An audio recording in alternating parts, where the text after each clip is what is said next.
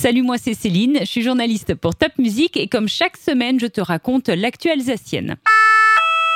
Un train, un TGV qui circulait près de Saverne a déraillé à cause d'un glissement de terrain. La voie a bougé sous le TGV. Il y a eu des blessés, dont le conducteur de train qui lui est gravement blessé. Cette semaine, tu as forcément entendu parler du coronavirus. Oui, il y a des malades en Alsace et oui, ils sont soignés à l'hôpital. Pour éviter que ce virus ne se propage trop, l'État a pris des mesures.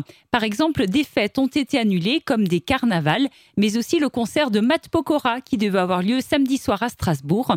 On sait aussi que le concert de Gims, prévu le 28 mars au Zénith de Strasbourg, a été reporté au 17 juin.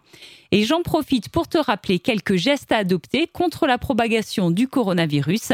Il faut souvent se laver les mains, éviter de serrer la main ou de faire la bise et éternuer ou tousser dans le creux de ton coude. Deux fausses alertes à la bombe. Cette semaine, l'aéroport de Strasbourg-Ensheim a été évacué, tout comme un lycée à Ilkirch. Mais finalement, rien n'a été trouvé, aucune bombe. C'était bien de fausses alertes. Dimanche prochain, le 8 mars, ça sera la journée internationale de la femme.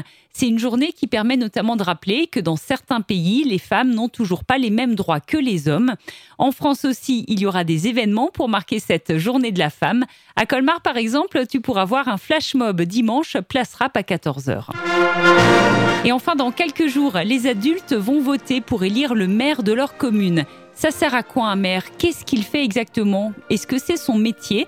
Mathis, qui a 9 ans, a pu interviewer le maire de sa commune à Markolsheim et tu peux retrouver ce podcast sur notre site internet rubrique municipale 2020. À la semaine prochaine pour un nouveau mini-journal de Top Music.